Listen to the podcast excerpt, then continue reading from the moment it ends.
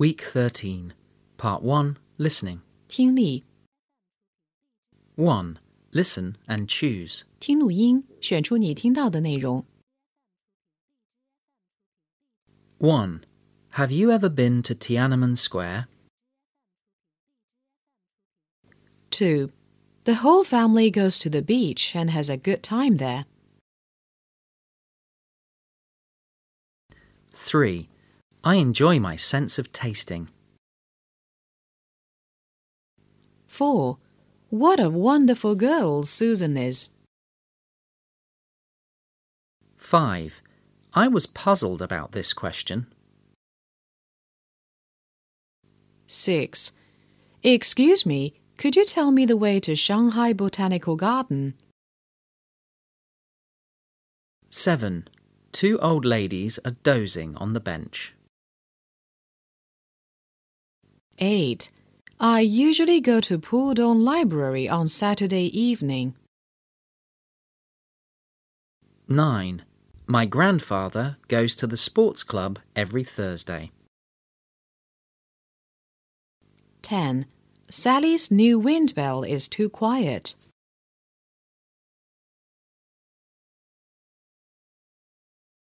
2. Listen and choose. 听录音，选出正确的应答句或问句。 1. How many hours are there in a day? 2. What's that? 3. I get up at a quarter to seven every day. 4. He likes to watch TV after dinner. 5. She is listening to the classical music. 6. Do the watches and clocks tell us the time? 7. We will get to the party at 7 o'clock. 8. I have no classes today. What day is it today?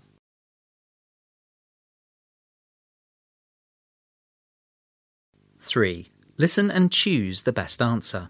听录音，选出最恰当的答案。 1. Kitty, what do you do? I am a shop assistant in a big mall. Oh, you always work for a long time. Yes, I work from 9:30 a.m. to 10:30 p.m.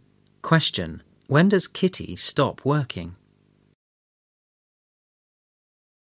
2. Ah, Dad, come in quickly. What happened? Dad, look over there. The grey long one. It looks like a snake. Oh, it's not real. It's a toy snake. Question. Is that a real snake? 3. Good morning, Julia. Good morning, Mr. White. How are you? I'm fine, thank you. Where's your mum? I want to talk with her. Oh, she's in the basement. Question. Where's Mary's mum? 4. Are there five people in your family? No. I have my parents and a little sister. That's great. A happy family. Question. How many people are there in this family? 5. Jack, what do you take for the picnic? I have got some crisps, some pies, and some orange juice. How about you, Amanda? I like eating fruit. So I take some apples and some cherries. Oh, I take some salad too.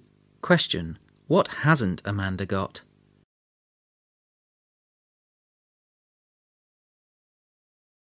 4. Listen and fill in the blanks. 听录音，填入所缺的单词，完成短文。 Today is Sunday. Now it's 8 o'clock in the morning. I usually play the piano on Sunday morning, but now I'm sitting in a car. My father often reads newspapers at this hour, but now he's driving the car. My mother usually cleans the house on Sunday morning, but now she's sitting in the car too. My father, mother, and I are going to the park. It's 10 o'clock. We will fly kites on the lawn. We will have a good time.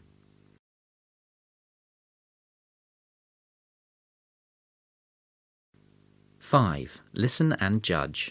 听短文判断对错，正确的用 T 表示，错误的用 F 表示。This is Pudong Library. It is the biggest library in Pudong. It opens almost every day from 9 o'clock to 17 o'clock. You can borrow books from the library. Everyone can have a library card. You can borrow 10 books every time for one month. In the library, we can also have many other activities.